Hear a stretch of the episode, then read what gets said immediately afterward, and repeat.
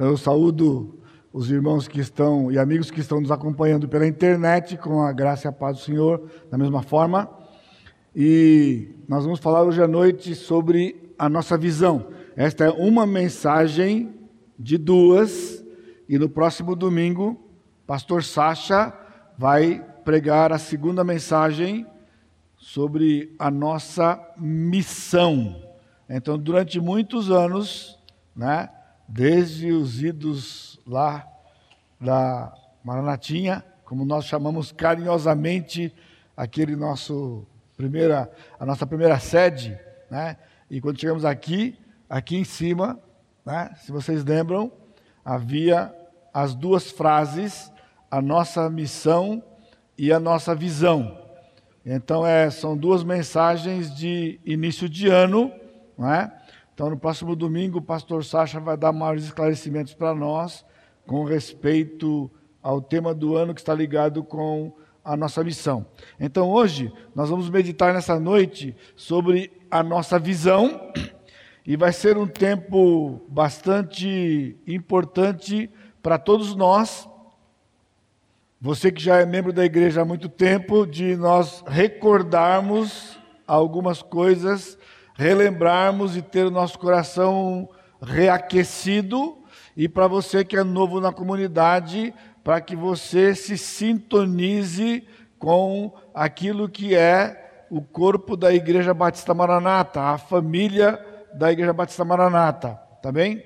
Então, é, vocês têm chegado e você encontra uma igreja funcionando, não é?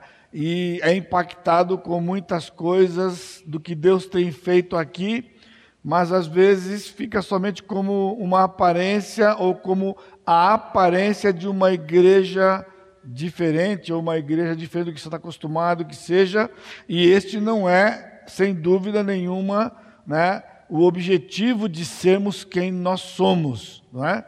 Nós temos uma visão e é uma visão extraída do Novo Testamento, tendo como texto base Atos 2, o capítulo todo. Nós temos nos concentrado normalmente de 42 a 47.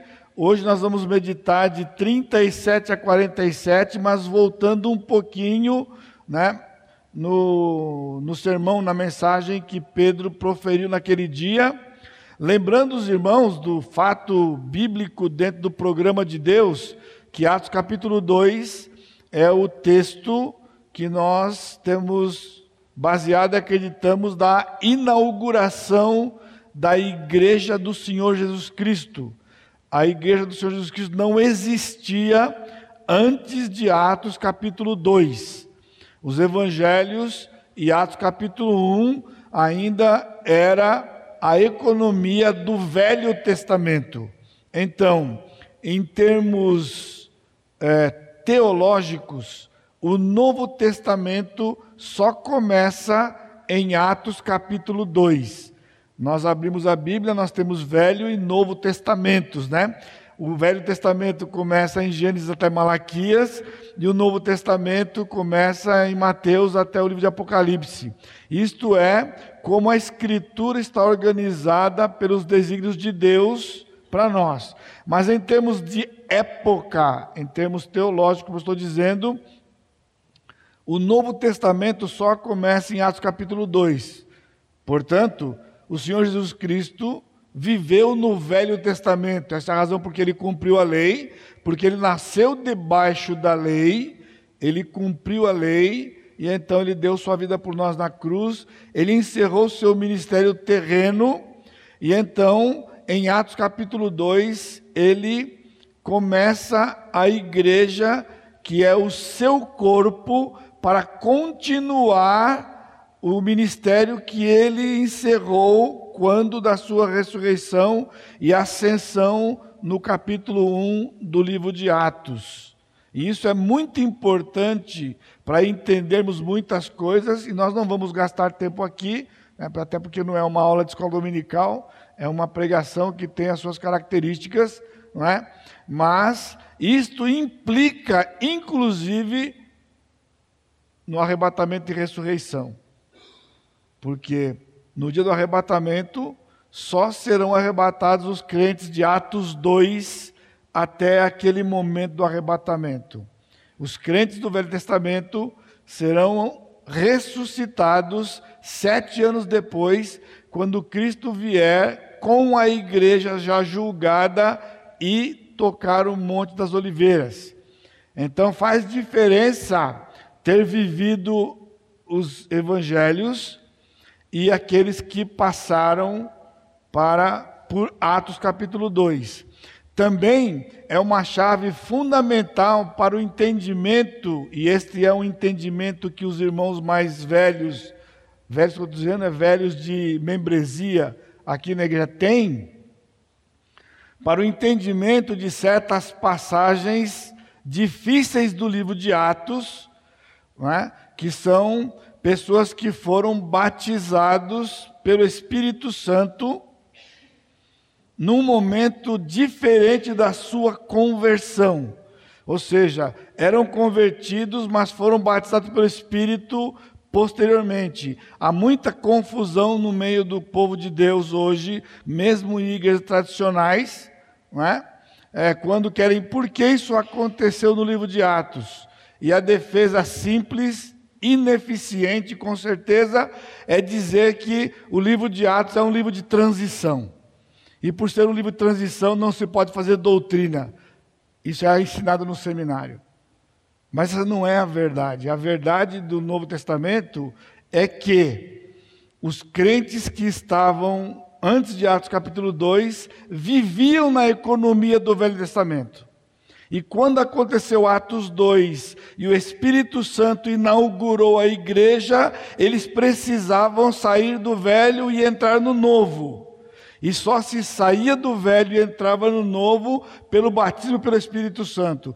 Por isso eles se converteram numa época, numa data, num dia, e foram batizados pelo Espírito num outro dia. Isso aconteceu com os crentes de Atos 2, os crentes de Atos 8 e um grupo de 12 homens em Atos 19.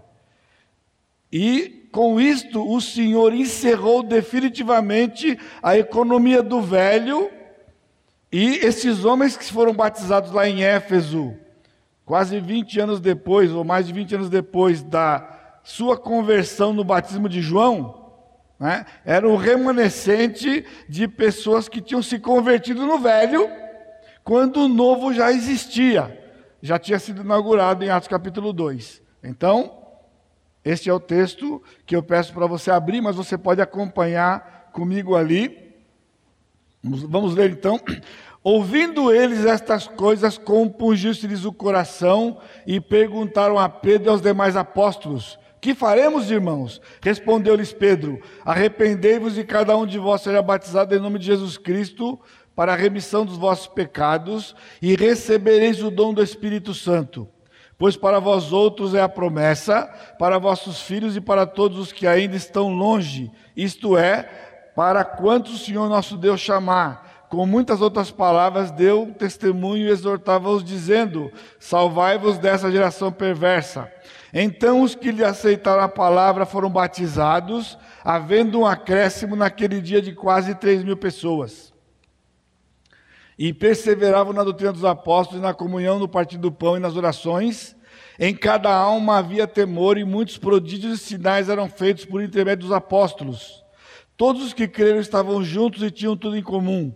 Vendiam as suas propriedades e bens, distribuindo o produto entre todos à medida que alguém tinha necessidade.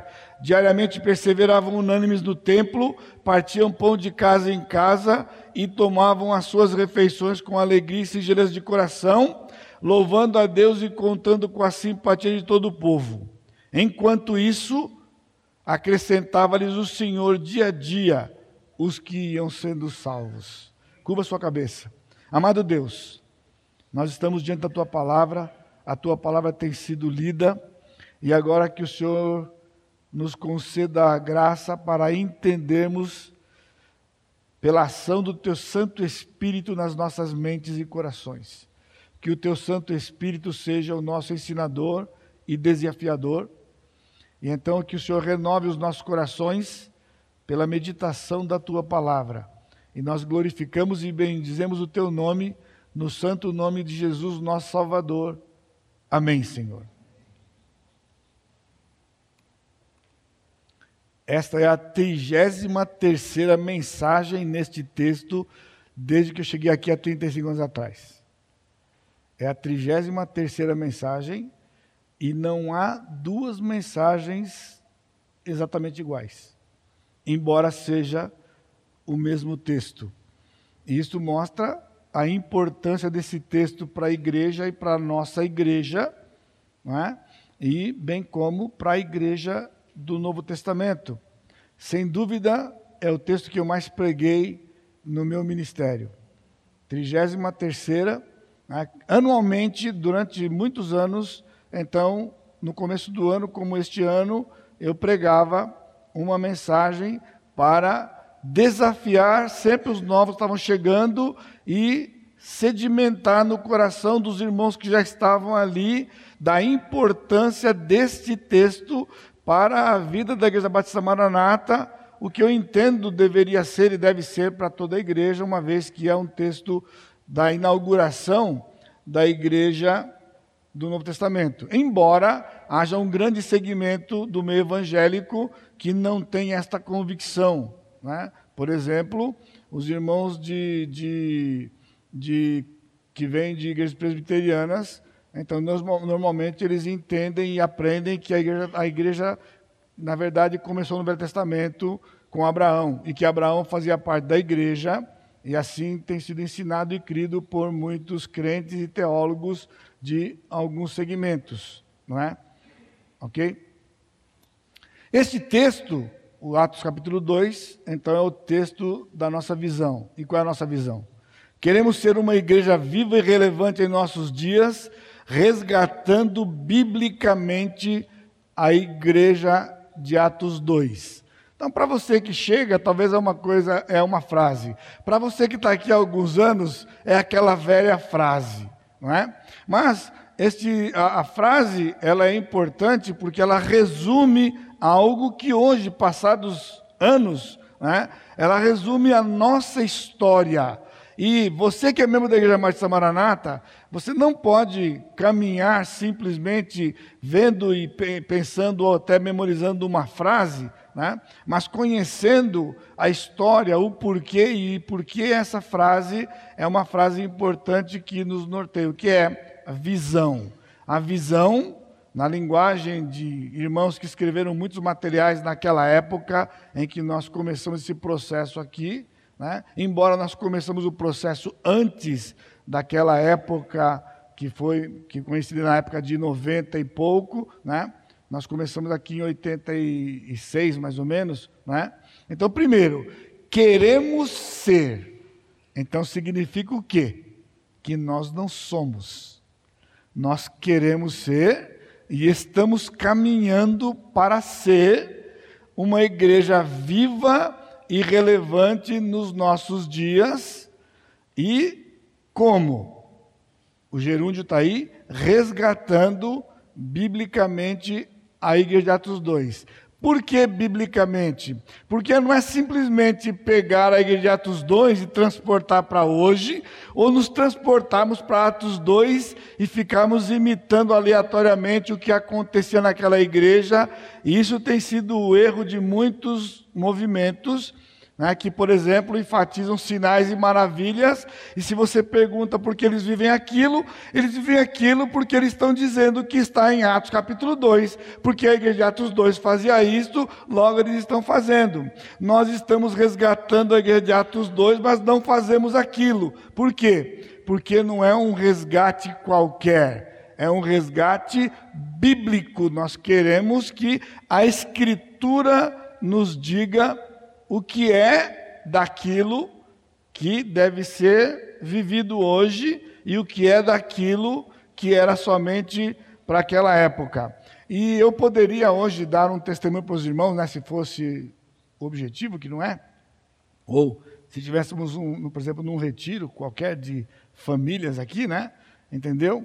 Mas eu quero dar uma frase para vocês como um testemunho, porque vocês estão mais tempo, conhecem a história toda, né? Eu sou grato a Deus por me permitir ver e viver a sua obra aqui na Igreja Batista Maranata.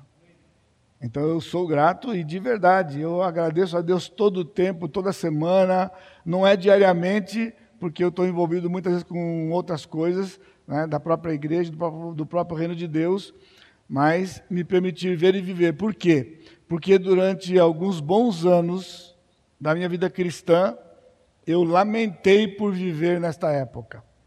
Eu fui convertido ao Senhor Jesus Cristo em 1968 e eu cheguei aqui em 1985 e então de 68 a 85, eram quase 20 anos que eu vivi em igrejas boas, igrejas que a palavra de Deus era pregada, né?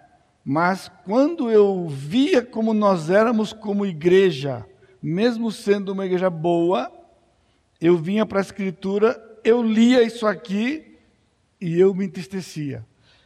E eu dizia para o Senhor: Senhor, por que eu não vivi naquela época, porque eu gosto daquela lá, mas eu vejo a igreja de Atos 2 e eu vejo a que eu vivo aqui e não bate. Senhor, por que, que o Senhor me permitiu viver aqui, nesta época e não naquela época? E eu, irmãos, de fato, literalmente lamentei isso por alguns anos. Até o dia que, pela graça do Senhor, estando aqui na igreja, recém-assumido, né? Primeira mensagem que eu preguei sobre dons aqui foi em 1986. Então, eu entendi do Senhor que você está lamentando por quê? Quem disse que aquela igreja é daquela época? E aquela igreja fui eu que fiz. E que me impede de fazer uma hoje igual aquela? Você está lamentando por quê? Então, nasce né, o desejo de viver aquela igreja de Atos capítulo 2. Essa então visão é vazada né, para nós do ministério, né, o pastor João Pedro, juntamente com, na época, o pastor Roberto, e começamos um processo, porém isso só vai ser concretizado com mais corpo e forma em 1997, mais ou menos, né, quando Deus, então, neste processo soberano, nos deu ferramentas para que a gente pudesse efetivamente é, estar resgatando esta igreja até chegarmos nos dias atuais. Né? Então, ainda estamos neste processo de resgate. Por isso queremos ser, né, a Igreja de Atos 2, esse processo, ele é contínuo, né? e razão porque este momento da nossa igreja é importante. É?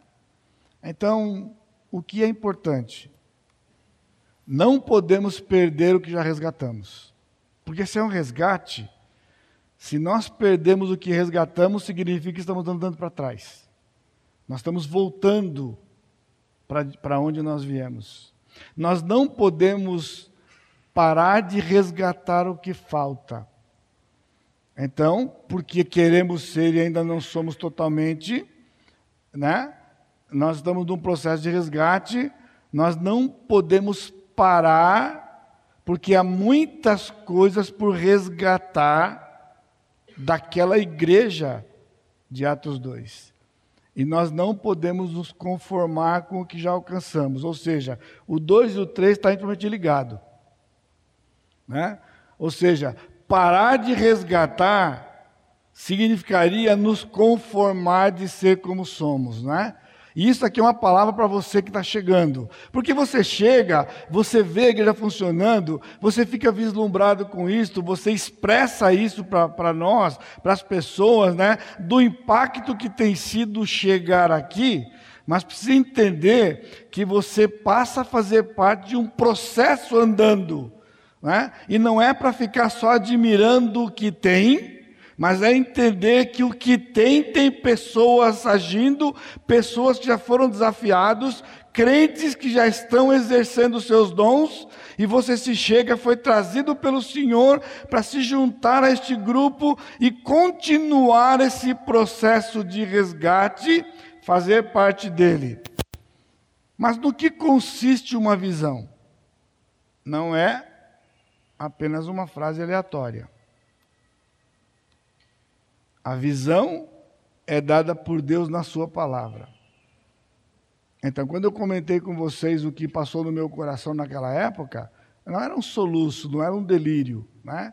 Eu disse para vocês que por quase 20 anos eu vinha para a Escritura, lia a Escritura e ficava triste porque o que eu li aqui não era aquilo que eu vivia. Então começou ali. Não foi simplesmente vamos fazer uma mudança, vamos fazer uma igreja diferente. Isso não é o objetivo, fazer nada diferente. Né? A visão é dada por Deus.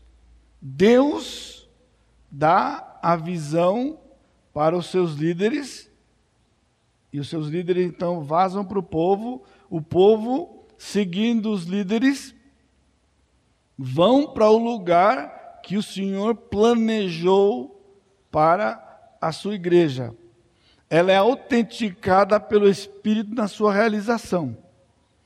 O que significa? Isso não é de homens, não é feito no poder de homens, não é feito na cabeça de homens.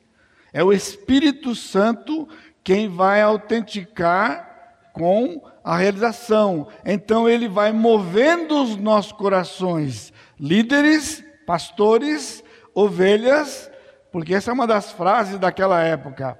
Na igreja do Senhor Jesus Cristo, irmãos, só há duas funções: pastor e ovelha. Ou você é pastor, ou você é ovelha.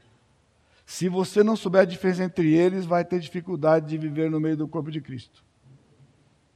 Pastor tem suas características, qualificações, seus dons. Ovelhas têm os seus dons e então a ovelha, sabendo que é ovelha e o que é que o Senhor planejou para ela, de seguir aquilo que os pastores estão colocando na palavra, tendo o Senhor Jesus Cristo como base, pastor João Pedro falou sobre isso, de as ovelhas imitam os pastores, porque os pastores imitam o Senhor Jesus Cristo, e as ovelhas então imitam Jesus desta forma. Agora veja, é alcançada pelo engajamento dos membros do corpo pela graça de Deus derramada abundantemente. Deus dá a visão, o Espírito Santo então autentica e realiza, e as ovelhas se engajam, os membros, membros do corpo, pela graça de Deus, porque sem a graça nós não fazemos nada, só fazemos o que é errado e o que é pecaminoso. Então, pela graça que Deus derrama sobre nós abundantemente. Agora, isso aqui é fundamental. E nota: se não houver o engajamento dos membros no corpo pela graça, o resgate não vai acontecer. O resgate não vai acontecer. Se não houver engajamento dos membros pelo, do corpo pela graça do Senhor, nós vamos perder o que resgatamos se não houver engajamento dos membros do corpo pela graça derramada abundantemente. Nós vamos nos conformar com o que nós somos e vamos voltar para trás. Por isso, é fundamental que você que está chegando e nós que já estamos aqui, que a gente esteja com isso no coração. Você precisa saber como Deus lhe fez. Se você não souber como Deus lhe fez, você não vai ser engajado na obra do corpo de Cristo. A Igreja Batista Maranata não é o que é por um simples acaso de pessoas que chegam aqui e resolvem fazer coisas. O Espírito nos constrange pela Sua palavra. O Salmo 139 é uma base para nós. Ele nos fez, ele nos criou, ele planejou para nós alguma coisa. Mas como viver o que o Senhor planejou se você não souber o que é? É possível? Não é possível. Se a mão não souber que é mão, nunca vai pegar nada para poder abençoar o corpo. Uma mão não pode servir o corpo se ela não souber que é mão. Os olhos não servirão o corpo se não souber que é olho. E se o olho fizer papel de mão, não vai dar certo. Por isso é fundamental de que isso era fundamental na igreja do Novo Testamento, nos primeiros dias, se nós lêssemos as cartas, você lê as cartas, quando vai ser regulamentado isto pelo apóstolo Paulo, Pedro, João, nos demais escritores, ele está regulamentando isto que começou aqui, para que então a igreja do Senhor seja de fato e verdadeiramente um corpo, um corpo. E pela graça dele, então, ao longo destas décadas, o Senhor nos deu ferramentas, e se fôssemos falar isso com detalhes, né? Milagre atrás de milagre. Como foi planejado? Não foi planejado. Eu louvo a Deus porque não foi planejado, até porque eu não sou da organização. Né? Eu não sou da organização. Né? Era o Senhor agindo soberanamente e sobrenaturalmente para que nós ficássemos sabendo de coisas que estavam acontecendo e o Senhor nos mostrando, porque assim que tem que ser, é para lá que está indo, e a gente começava a fazer, a gente ia e o Espírito abençoando e edificando. O Espírito Santo, nunca esqueça isso. O Espírito Santo edificando a sua igreja neste lugar por um mover sobrenatural, sobrenatural, de está acontecendo alguma coisa, onde? Com limitações que vocês não têm noção. Dos novos, e alguns recentes, não tem. Irmãos, e detalhe, recurso financeiro nunca foi uma limitação. Porque mesmo com tudo que nós estamos vivendo, de Deus estar nos provando e testando nas nossas finanças nesses últimos dias, é? o Senhor agiu esses anos todos, é? da mesma forma, mas havia o que? Uma visão. Havia uma visão. Porque, irmãos, andar pelo deserto não era uma tarefa fácil para Moisés. Mas Moisés tinha uma visão que era alcançar a terra prometida. E Moisés tinha uma missão dada pelo Senhor, que era levar o povo dele para a terra prometida.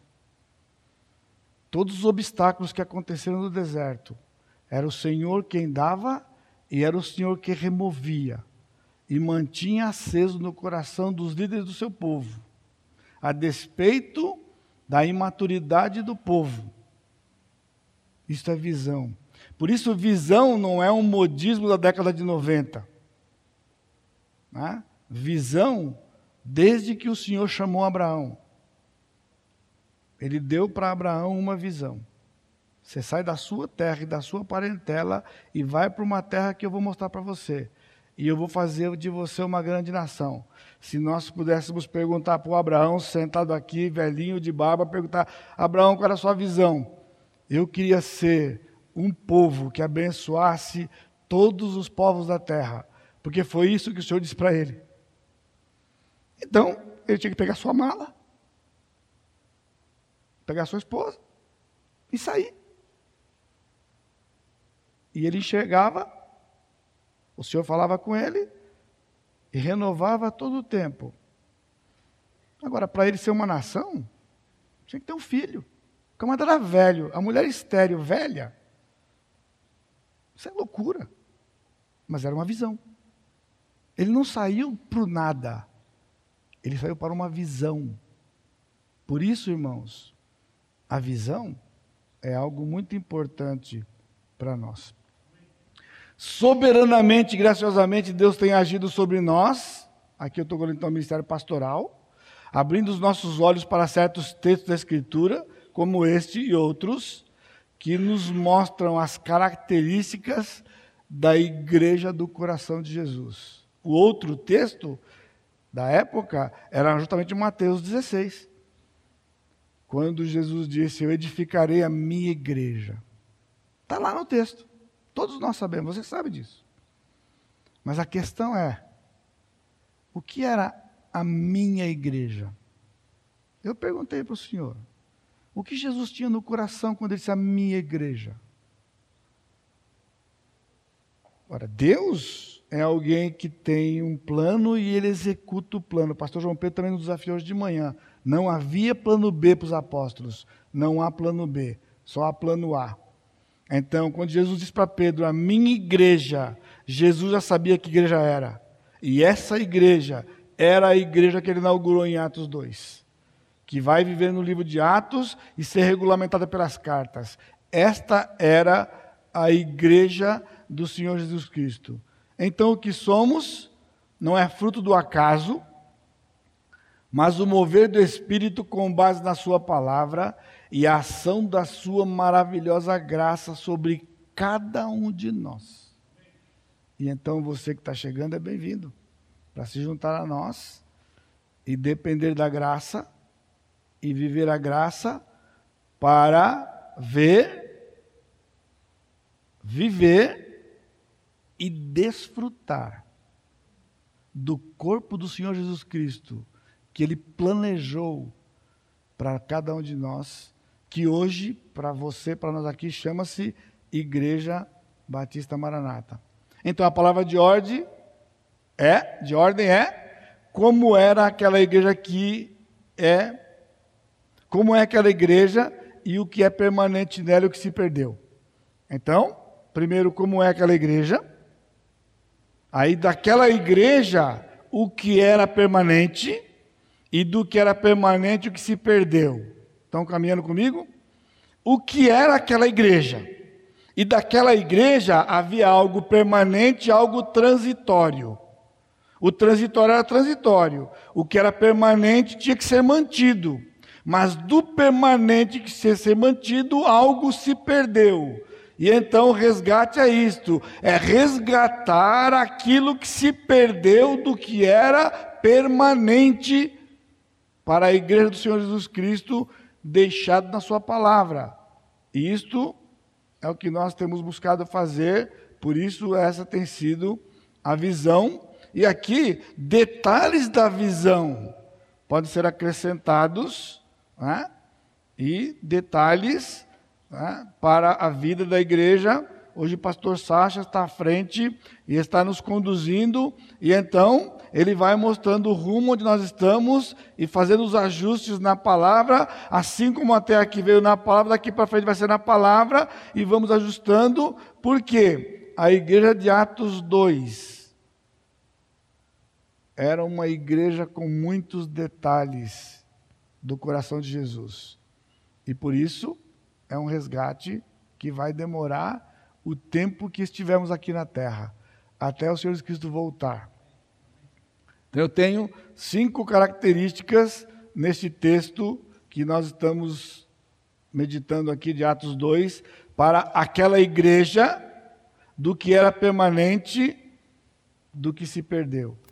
Primeiro, primeira característica da igreja do Senhor Jesus Cristo de Atos 2, uma pregação bíblica. Era uma igreja que foi alicerçada e vivia em cima de uma mensagem bíblica. Cada semana, quando, quando o pastor Sá chega aqui para fazer a mensagem, ele diz, né?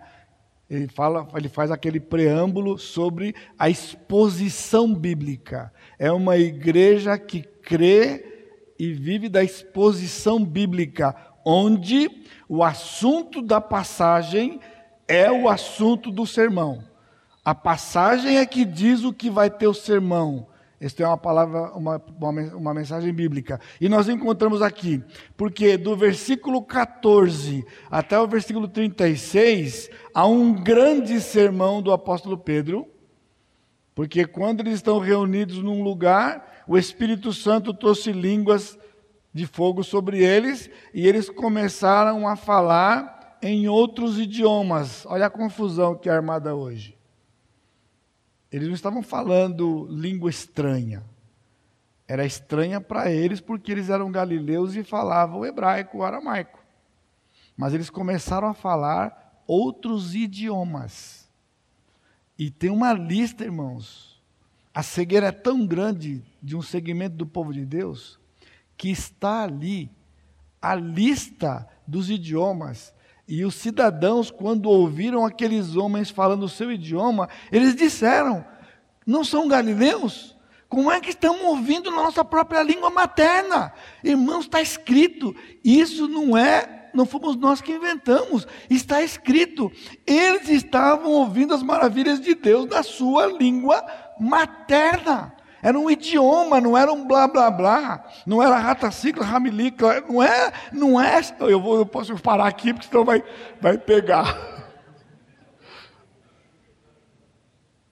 O povo entendia. O povo entendia as maravilhas de Deus. E porque entenderam, aquela mensagem teve efeito. Então, a primeira característica de uma mensagem bíblica. O que é uma pregação bíblica? É uma pregação que fala de uma verdade confrontadora. Versículo 37. Ouvindo eles estas coisas. Que coisas? Que coisas que eles ouviram? Principalmente versículo 22 a 24, varões israelitas atendei a essas palavras, Jesus o Nazareno, varão aprovado por Deus diante de vós, com milagres, prodígios e sinais, os quais o próprio Deus realizou por intermédio dele entre vós, como vós mesmos sabeis, sendo este entregue pelo determinado desígnio e presciência de Deus, vós o matastes, crucificando-o por mãos de Nicos, ao qual, porém, Deus ressuscitou, rompendo os grilhões da morte. Versículo 36. Esteja absolutamente certa, pois, toda a casa de Israel de que a este Jesus que vós crucificastes, Deus o fez Senhor e Cristo. Pregação bíblica só é bíblica se ela estiver alicerçada em verdades bíblicas. Eu não sei quantas igrejas aguentariam essa pregação hoje. O apóstolo Pedro se levantou, depois de ter sido acusado de estar embriagado nove horas da manhã, Aquele povo não conhecia o Brasil. Não conhecia, porque eles estavam estranhando. Mas não é hora de estar embriagado, é esquema está embriagado. Então Pedro se levanta e falou: Não tem ninguém embriagado aqui não.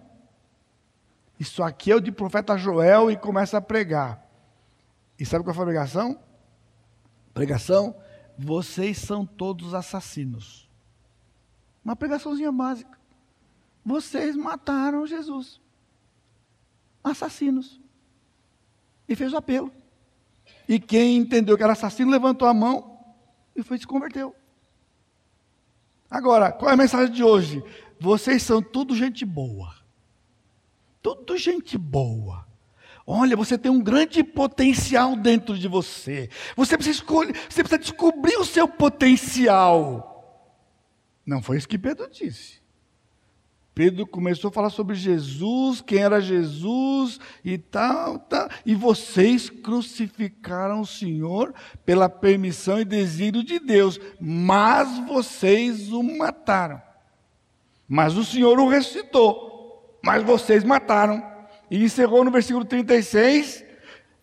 Esteja absolutamente certa, pois, toda a casa de Israel, de que esse Jesus que vós crucificastes, Deus o fez, aí veio o golpe de misericórdia.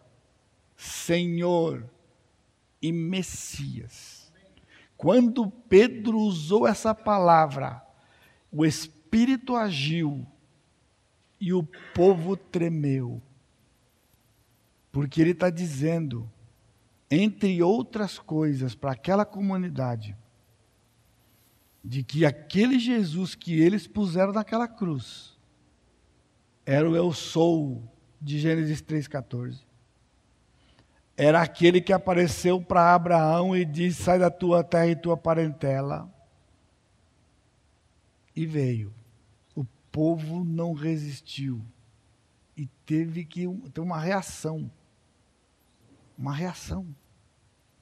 Porque eles ouviram uma palavra-chave. Era Senhor. Era Deus, era o próprio Deus. E vocês o mataram. Vocês o mataram.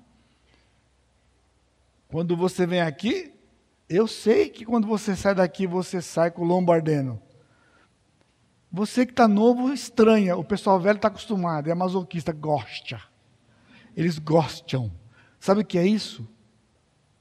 Porque se não ardeu o lombo, irmãos, não foi pregação bíblica. Não foi. Porque pregar a Bíblia não é dar informação. Informação você adquire na internet. Informação você adquire lendo o que você quiser, até sermão de outras pessoas. Mas no calor da pregação, há o poder de Deus insubstituível. Por quê? Porque hoje a igreja substituiu a pregação pelo entretenimento. De várias formas. Dizendo que está proclamando uma mensagem. Não, está dando fatos que podem emocionar pessoas, podem envolver pessoas, mas nenhuma forma de comunicação substitui a pregação da palavra. Por isso, um desafio aos meus colegas aqui. Pregação tem característica. Pregação só é pregação se tiver as características da escritura de pregação. E uma delas é esta: não é mera informação. Informação nós podemos dar na escola dominical e fazemos desafio e aplicação também. Mas o poder da pregação é porque a pregação tem um poder confrontador e persuasivo do Espírito Santo. Quando o apóstolo Paulo deu um conselho para Timóteo, um conselho, ele deu um imperativo para ele.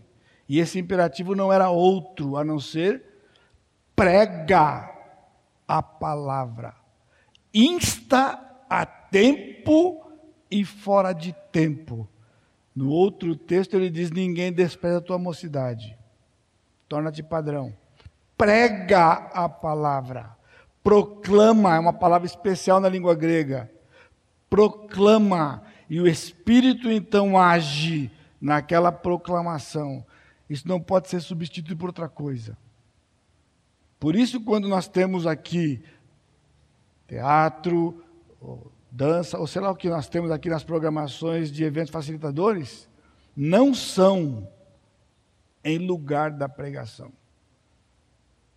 Isto é uma parte da nossa adoração ao Senhor, e prontos então depois nos aquietamos, para que então o Espírito Santo, usando um instrumento dele que vem a este lugar, proclame a palavra confrontadora com o mesmo poder de quando Pedro se levantou e pregou o primeiro sermão. Meus colegas, Atos 2 não é o primeiro sermão por acaso. Ele tem os elementos que nós precisamos. O segundo elemento da pregação atinge o pecador. Por isso que eu disse, quando você sai com o lombardeno, atingimos o objetivo. Ah, é? Então era bater? Não, não é bater. Bater, pessoal, ainda é amaciado. Porque olha o texto aqui. Compungiu-se-lhes o coração. Esta palavra compungiu-se é a mesma palavra que está em João 19, 34, quando o centurião pegou a lança e furou o lado de Jesus. Vocês estão ouvindo? O mesmo verbo. Quando ele furou o lado de Jesus. Aquilo que Cristo sentiu quando aquela lança o furou. Foi o que esses homens sentiram no coração ao ouvir a palavra. É uma picada de um inseto. É o perfurar de uma lança. Exatamente isso que é a tradução literal da palavra. Então, a gente prega, o pessoal ri. Então, se riu, tem qualquer coisa errada com a pregação. Não está errado com quem riu, está errado com a pregação. Porque uma pregação bíblica não pode nos levar a rir. Que quando Pedro disse o que disse, e no versículo 36 ele disse: Senhor e Messias, eles Que faremos, irmãos? Que faremos, irmãos? Porque pegou. E então veio a palavra de Pedro. Que faremos, irmãos? O que ele respondeu? Arrependei-vos. Ele diz, versículo 38, respondeu-lhes Pedro: Arrependei-vos, e cada um de vós seja batizado em nome de Jesus. A pregação bíblica prega arrependimento. E não há arrependimento, irmãos, sem convicção de pecado. E não há convicção de pecado se o pecado não for escancarado na pregação. Por isso eles disseram: qual era o pecado? Vocês rejeitaram Jesus e o mataram. Rejeitaram o Messias, esperaram tanto tempo, a hora que ele veio, vocês crucificaram. Então, o que tem que fazer? Arrepende, muda. Impressionante o que tem acontecido nesses dias de pessoas que vêm para Jesus sem arrependimento. Tem chegado aqui. Tem chegado aqui. Virou uma brincadeira entre nós, pastores. Posso contar? Acho que eu posso contar. Alguém, quando a gente brinca assim, quando alguém chega e fala assim, escuta, qual é o pastor que rebatiza? Fala, no fim da sala. É no fim do corredor, é o pastor Fábio. O pastor que rebatiza é o pastor Fábio. Lá no fim do corredor. Por quê? Pessoa chegou aqui, a gente quer ser membro da igreja. O pastor Sardo deu a dica, não é, pastor? Tem que falar com dos pastores. Aí chega lá e fala: Eu quero ser membro da igreja. Aí vamos conhecer a história. E qual é a sua história? Então, pastor, a gente, olha, a gente gosta tanto da igreja, a gente gosta tanto de Jesus, e vai contando, e a gente só esperando, esperando o momento do quê? O momento da senha. E qual é a senha? Eu me arrependi, não tem. Então, qual é o diagnóstico? Algo está errado, não tem arrependimento. Então, não foi batismo, foi banho. Porque aqui ele diz: arrependei-vos e seja batizado. Se não arrependeu, não foi batismo, foi banho. Então, se você arrepende, aí a pessoa então se arrepende. O que acontece quando se arrepende? Vai para a água. Então, aqui Guarde isso. Nós nunca batizamos alguém de novo. Nunca. E nunca vai acontecer de batizar de novo. Isso seria uma blasfêmia contra o nosso Senhor Jesus Cristo na sua morte. Nós batizamos pessoas que não foram batizados biblicamente, que estavam equivocados. Outro versículo 39, de um Deus que chama, versículo 39 diz: pois para vós outros é a promessa, para os vossos filhos e para todos que ainda estão longe, isto é, para quantos o Senhor nosso Deus chamar. Irmãos, não está em nós, pastores. A gente prega a palavra, o Senhor chama, abre o entendimento, você reconhece o pecado, se arrepende, e é batizado. Quantos o Senhor chamar? Eu olho para vocês, muitos de vocês, eu me lembro, quando o Senhor lhe chamou e quais eram aquelas circunstâncias. Porque foi o Senhor que lhe chamou. Você nunca foi convidado para nada aqui. Foi o Senhor quem lhe moveu. Porque Ele é quem chama. E chamada é um dos aspectos da salvação, daqueles 13, junto com arrependimento, fé, união, regeneração, justificação, aqueles que ele regenerou, ele chamou para serem feitos conforme a imagem do seu filho. Versículo 40, essa é uma mensagem também não popular mais hoje em dia. Com muitas outras palavras, deu testemunho e exortava-os, dizendo: Salvai-vos desta geração perversa. Uma pregação bíblica é uma pregação que prega a separação do mundo. prega a separação do mundo. O crente não pode ter o um mundo no seu coração. Nós estamos no mundo, mas não somos do mundo. Nós fomos tirados do mundo. E isto foi a pregação do apóstolo Pedro. Irmãos, a nossa visão não é simplesmente uma frase de que a gente quer ser algo melhor que ninguém ou diferente. Não, nós queremos que o Senhor opere aqui no nosso meio aquilo que ele fez daquele dia em diante, através dos apóstolos e dos homens de Deus e mulheres de Deus que se seguiram ao longo dos milênios, desses dois milênios, porém não todos, mas aqueles que, a exemplo do que fez Pedro, João, Paulo e os apóstolos, nós estamos aqui para pregar uma mensagem que não é a que você quer ouvir, mas é a que você precisa. É a que você precisa. Você vem para o aconselhamento, não é o que você quer ouvir na maior parte das vezes, mas é o que você precisa. E quando o Espírito abre o seu entendimento, ele faz a obra e você enxerga. Então ele realiza a obra e você é transformado, é transformada a imagem do Senhor Jesus Cristo. E mais um, leva ao batismo. Então os que, se, os que lhe aceitaram a palavra foram batizados. Três mil naquele dia.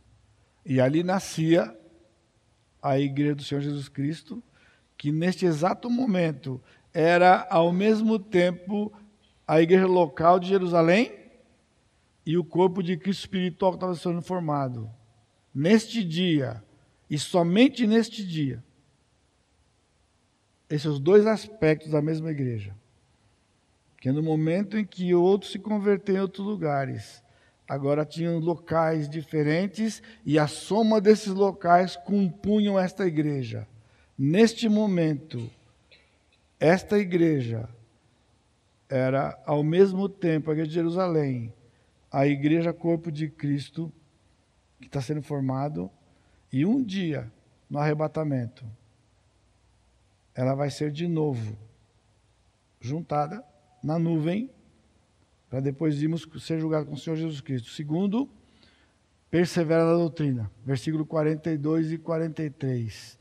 Perseveravam essa palavra aparece três vezes no Novo Testamento, duas aqui em Atos 2 e uma em Colossenses 4, 2. E ela significa literalmente aderir a alguém permanentemente. O que significa? Dos apóstolos. Perseveravam na doutrina dos apóstolos. Pastor João Pedro falou bastante sobre os apóstolos de manhã, iniciando uma, uma série escola dominical. Se você não veio, perdeu. Mas você pode vir domingo que vem. Pode, pastor? Quem veio hoje pode vir domingo que vem. Domingo que vem você pode vir aqui para ouvir sobre a vida de Pedro, primeiro apóstolo da lista. Doze homens comuns, extraordinariamente comuns. O modo da escola dominical começou hoje. A doutrina é dos apóstolos. Não existe a doutrina da Igreja Batista Maranata. Se existir, é fria. É a doutrina dos apóstolos. Hoje tem havido uma super ênfase nos pais da igreja nos reformadores. Infelizmente, e para mim é tristeza. O que eu quero dizer? Os avós, se, se há os pais da igreja, que é o pessoal que veio no segundo século, eu não tenho nada com eles.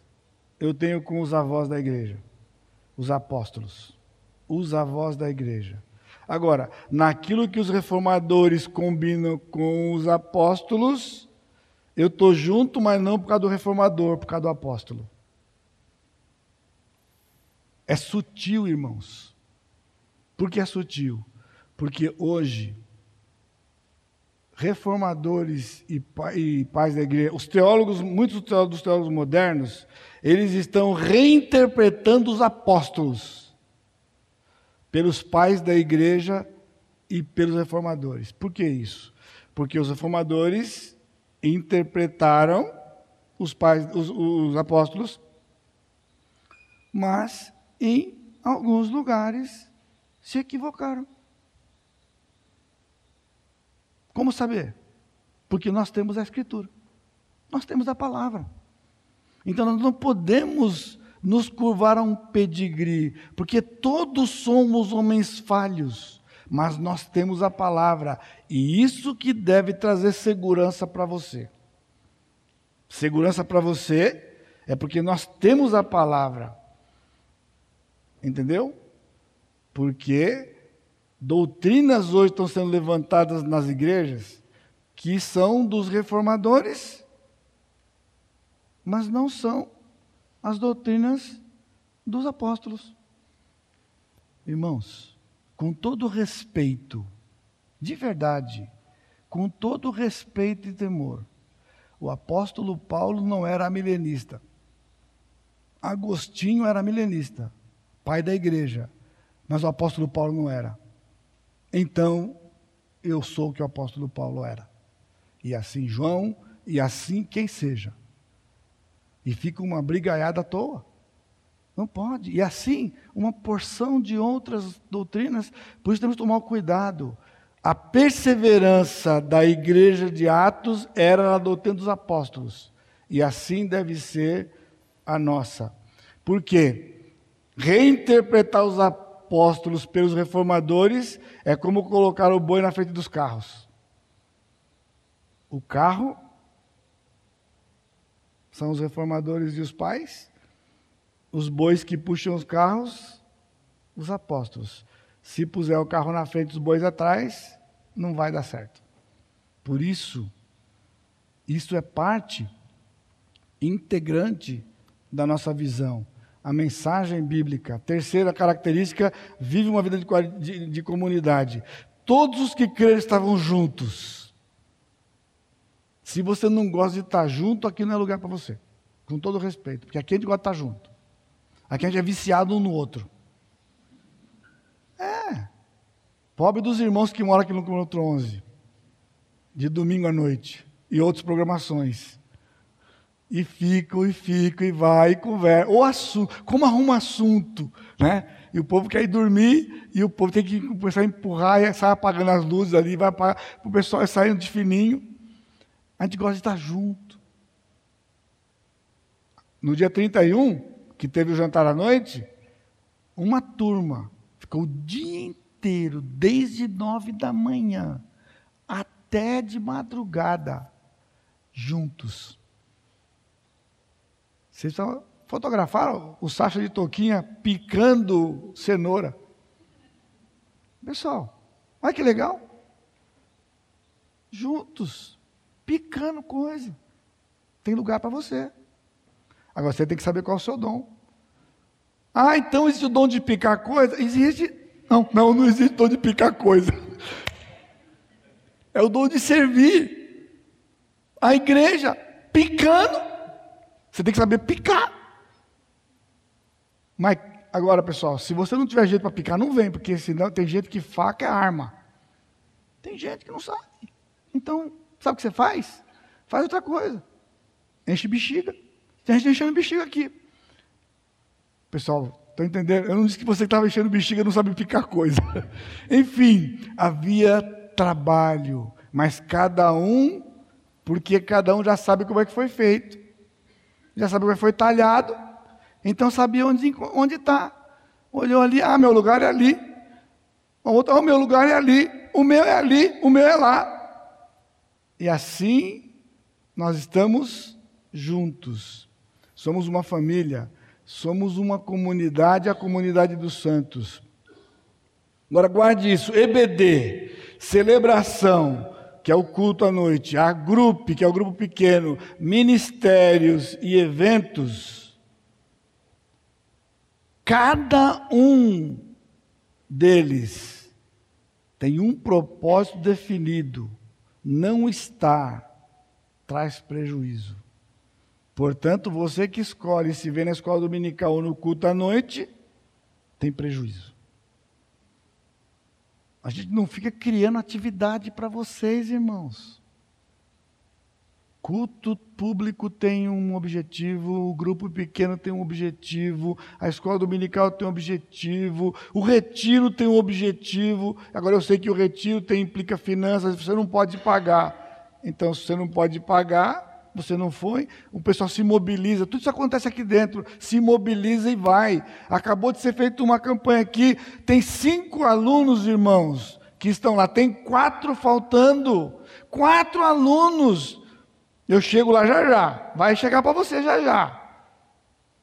Então, o, o, recurso, ele pode ser um impedimento? Sim, mas não pode ser de cara. Tem que esgotar possibilidades. E esta comunidade vive isto. Irmãos perguntam de irmãos, ajudam irmãos para ir. Sabe por quê? Porque ninguém está pagando ninguém para ir em hotel. Está pagando para a pessoa ir ouvir a palavra de Deus que vai ser lá no hotel, porque é no hotel. Podia ser aqui, é no hotel. Pode ser debaixo da árvore. Mas essa do retiro é no hotel. Então tem o custo do hotel. Entende? Estar juntos é a coisa. Amados irmãos, você sabe o que é viver a eternidade juntos? Não, não sabe. A gente nunca viveu. Agora, como viver a eternidade juntos, se nós não conseguimos viver junto aqui na terra? É verdade. Porque tem um monte de igreja por aí que os crentes não se dão. Você viu aquele cântico da aliança? Você viu? Será que você viu? Você viu? Agora, dá para cantar e abraçar se você está acompanhando com os irmãos aqui dentro? Não dá. Agora, talvez tenha gente que fugiu aqui, eu não sei. Mas quando isso foi implantado aqui, perdemos pessoas. Sabia? Pastor, estou indo embora da igreja. E eu, muito triste, inocente, porque eu sou inocente. Com a minha cara de inocente, eu perguntei: e por que estou indo embora? Porque a igreja, porque eu sempre dizia que tem que ter motivo bíblico. O crente sai de qualquer jeito, sem motivo bíblico, só porque deu dor de barriga. Agora, vieram para mim com uma carteirada, porque a igreja não pratica mais 1 Coríntios 11, 40. Aí eu tomei um susto, porque o irmão puxou a arma e mostrou o texto. Sabe o que está escrito em 1 Coríntios 11, 40? Faça-se tudo com decência e ordem. Então veio a frase: a igreja perdeu a decência e ordem. Quando durante o culto fica abraçando, atravessando o culto para abraçar. Acredita? Pois é. Mas sabe qual é a verdade? Como abraçar se eu tenho um problema com pessoas? Ali eu não posso abraçar porque eu não gosto de meia dúzia. Ali eu não gosto de 15. Ali eu não gosto de 13. Então, você tem que se rebelar contra o dirigente que botou para fazer isso. Agora, quando você não tem nada com ninguém, quando seu coração é limpo, não é maravilhoso você sair do seu lugar e cantar? Como é precioso, irmão, estar junto a ti. Não pode ser hipócrita. A igreja de Atos 2 estavam juntos. Juntos. E podiam cantar. Como é precioso estar junto. Aquela igreja que eu vim, não estou falando da igreja local, aquela, aquele tipo do passado, era assim, ó, como é precioso, irmão, estar bem junto a ti. Nem encostar no braço não podia, porque se encostasse não pode. Não dá, não dá. Para dizer que é bom estar junto, é bom, como um bom brasileiro que é, dá um abraço, vai lá, eu te amo em Jesus. Essa igreja estavam juntos, tudo em comum. Tinham tudo em comum. Vendiam distribuindo à medida da necessidade. Irmãos, nós não podemos voltar para trás. Não dá para voltar para trás. Isso aqui não é comunismo, não, viu? Não é que quando você chega aqui, vê quando você ganha, joga no bolão, racha e divide, não. Eles vendiam distribuindo quando havia necessidade. Se você está aqui mais tempo, você já sabe. Cada apelo feito aqui é oportunidade de servir e Deus multiplicar o recurso. Portanto, tem criança que não vai para a escola se nós não aproveitamos a oportunidade, o Senhor fará alguma coisa por eles, sem isso eles não vão ficar. Mas perderemos a bênção. Essa era aquela igreja. Quando havia necessidade, se fosse preciso, eles vendiam as coisas. E assim foi Barnabé que vendeu um terreninho básico que ele tinha numa ilha. Pessoal, terreno na ilha sempre foi caro, em qualquer, inclusive na ilha de Chipre. Era uma fortuna um terreno na ilha de Chipre. Por isso que chamou a atenção do povo. Por isso que Ananias e Safira pecaram. Porque quando o cidadão vendeu um terreno, não era um terreninho ali. Era um terreno lá na ilha bela. Na terra dos borrachudos, mas vale uma grana. Não para mim, porque eu não gosto de borrachudo. Quarto, valoriza a reunião do corpo. Diariamente perseveravam no templo, partiam pão de casa em casa. Grupo pequeno, irmãos, não substitui o culto público.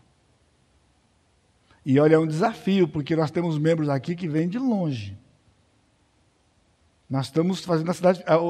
aqui já não é mais São José, é o Vale do Paraíba. O povo vem do quintal, Jacareí, Caçapava, e vão chegando. De longe. Agora, nós temos que orar por esses irmãos, para que eles não caiam no pecado de deixar de estar com o corpo porque é longe. Porque a igreja local é aquela que é perto da sua casa. Mas se você não tem uma perto da sua casa que prega a palavra, você pode vir aqui, mas tem que vir aqui. Você não pode, porque está lá, não vir aqui porque está lá. Então tem que estar numa mais perto para que você esteja assiduamente. Nós não incentivamos estar longe e nem vai desce. Seria pecado isso. A gente entende que Deus tem lhe movido Somos um corpo e vamos orar por você, vamos incentivar você a estar sempre aqui a despeito da distância. Mas temos que estar juntos. Precisa valorizar esta reunião do corpo. Porque o prejuízo é nosso. O prejuízo é nosso. Eles comiam as refeições com alegria e singeleza do coração nós fizemos isso recentemente. Jantamos juntos.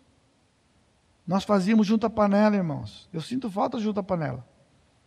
Junto à panela. Pega um sábado. O que você vai comer? Compre, traz para cá. Um pouquinho a mais para mim, mas traz para cá. Lembra, Farias? Lá no CTA não era legal?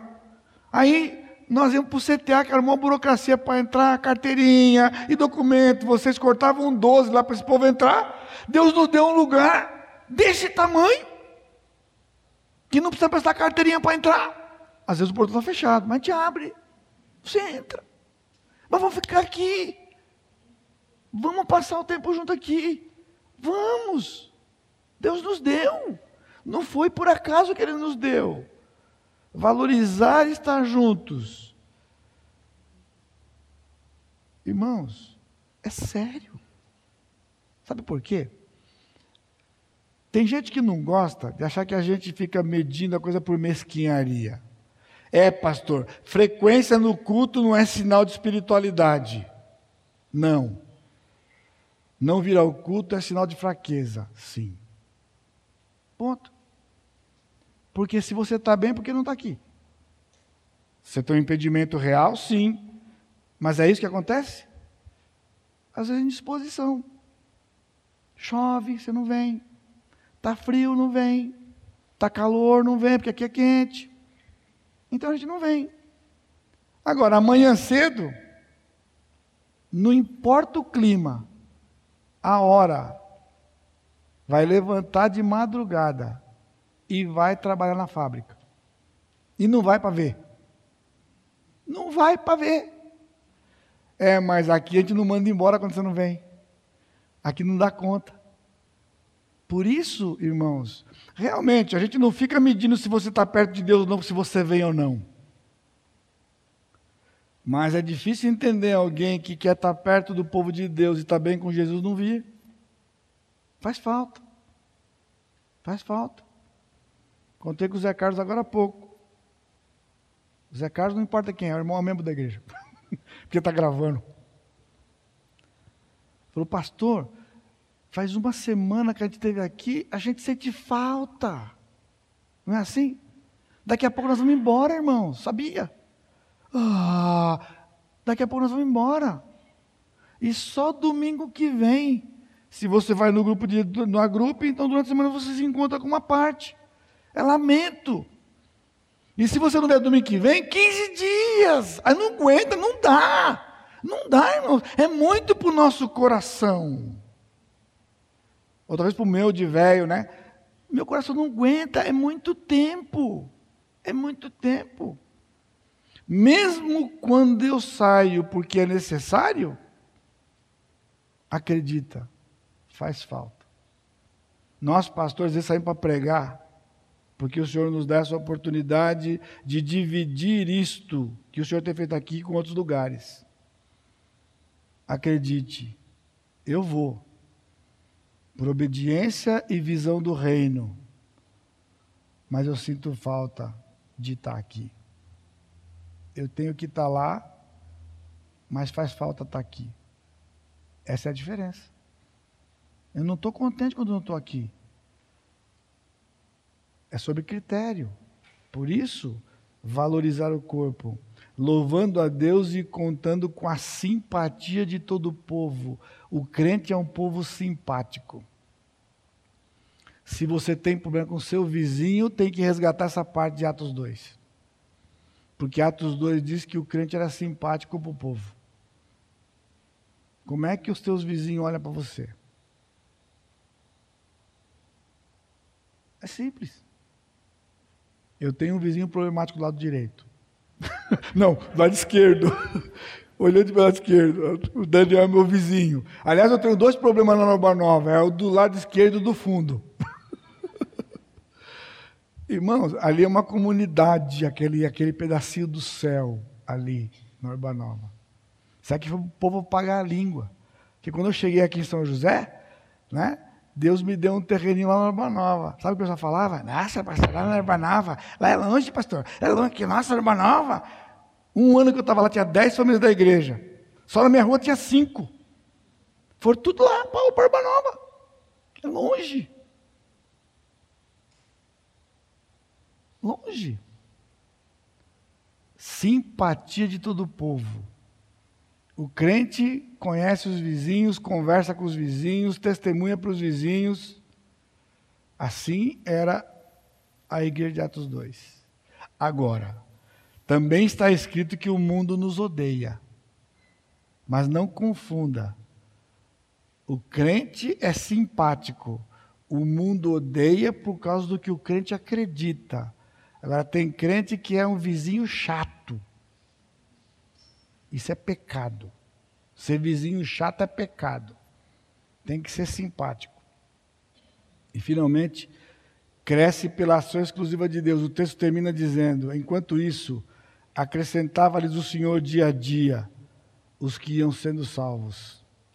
Sem campanha evangelística, e sim encontros facilitadores. Olha só, o versículo 47, no meio dele, tem um advérbio de tempo. Enquanto isso, isso que? Perseverava na doutrina, comia um pão de casa em casa, tá, tá, tá, tá. Ou seja, enquanto vivemos, Atos 2, o Senhor acrescenta dia a dia os que vão sendo salvos. Aproveitamos as oportunidades. Deus tem nos abençoado com um grupo de pessoas que tem essa visão hoje de missões urbanas. Nós vamos lá proclamar o evangelho, sim, isso sempre. Agora, quando eu falo, quando eu falo campanha evangelística, é porque isso muitas vezes beira a hipocrisia. Marca uma campanha evangelística aqui de dois, três dias, para crentes que não testemunham para os seus vizinhos. Isso aqui não é incentivado, não. Quando todos nós estivermos também com nossos vizinhos, vamos também fazer campanha evangelística. Porque eu podia reunir vocês aqui duas horas da tarde no sábado para entregar folheto num bairro. Mas se você não dá um folheto para o seu vizinho, que é isso? Hipocrisia. Hipocrisia. Agora, quando todos nós estivermos dando folheto para nossos vizinhos, convocamos aqui para dar nos bairros que não tem gente da igreja lá. E isso é bíblico. Isso é o que a igreja fazia. Por isso, encontra os facilitadores. Pessoas que vêm para experimentar do que Deus tem feito, o Espírito move e nós continuamos caminhando. Iam sendo salvos, guarde. Iam sendo salvos. Eles não estavam se salvando. Eles iam sendo salvos. Aqui a voz do verbo é passiva. Nós somos passivos. O Espírito do Senhor é ativo. Ele é quem salva. Por isso eu não me converti. Eu fui convertido ao Senhor em 1968. Por isso, nas cartas nós temos regulamentação da vida da, da vida da igreja, dons e o processo de vida no corpo com cada membro exercendo uma função. Agora, note, irmãos, é uma mudança de mentalidade. Qual é a mudança? De crente cliente para crente discípulo. No próximo domingo, Deus vai nos desafiar com a nossa missão. E essa é a diferença. As igrejas, via de regra, são compostas de crentes clientes. Eles vêm para receber, eles vêm para cobrar, para reclamar, ficar insatisfeito. Isso é crente cliente. Ele quer isso, ele quer aquilo, ele quer, ele quer, ele quer, reclama, não tem. Isso é crente cliente. A igreja de Atos 2 era uma, igreja, uma comunidade de discípulos, imitadores, seguidores do Senhor Jesus Cristo, que tinham um coração de servo, como Jesus veio servir, então nós chegamos aqui para servir uns aos outros. Durante o tempo do culto, nós temos mais de uma dezena, talvez duas dezenas de irmãos que estão nesse instante nos servindo para que isso aqui aconteça. Nos servindo. Então, ninguém cobra nada de ninguém. A gente se dispõe. O que eu posso fazer para fazer parte. Por isso eu disse que eu tenho louvado a Deus por ver e viver o que acontece aqui, porque eu vim de uma igreja, ou de uma época de igreja, onde o único crente realizado é o pastor, porque tem chamado. Ele sabe para que Deus chamou, ele sabe para que Deus o capacitou e ele faz. As ovelhas, não. Uns poucos que naturalmente, por temperamento, por proatividade, são envolvidos. Não é a igreja do Senhor. A igreja do Senhor é cada crente realizado porque ele sabe porque Deus o fez, porque Deus o salvou, onde servir, e então, com o coração de servo, ele começa a servir uns aos outros, e a comunidade acontece. O povo é edificado e o Senhor agrega pessoas. Amém?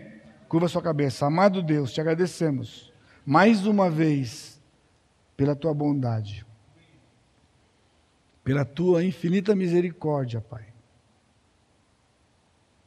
Porque o Senhor tem realizado nos nossos corações esta obra exclusivamente tua, soberanamente tua. Pai, obrigado por cada um que o Senhor tem acrescentado a este corpo porque é o teu corpo, é o corpo do Senhor Jesus Cristo. Pai, nós queremos continuar. Nós carecemos do Senhor. Sem o Senhor nós não podemos fazer. Sem a ação do teu Espírito não acontecerá. Ilumina as nossas mentes, Pai. Nos dá um entendimento da tua palavra e realiza a tua obra neste lugar, para a glória e honra do Senhor Jesus Cristo, o nosso Deus. Que a graça do Senhor Jesus Cristo, o amor de Deus Pai e a consolação do Espírito Santo seja com todo o teu povo hoje e sempre, Senhor. Amém, Senhor. Amém.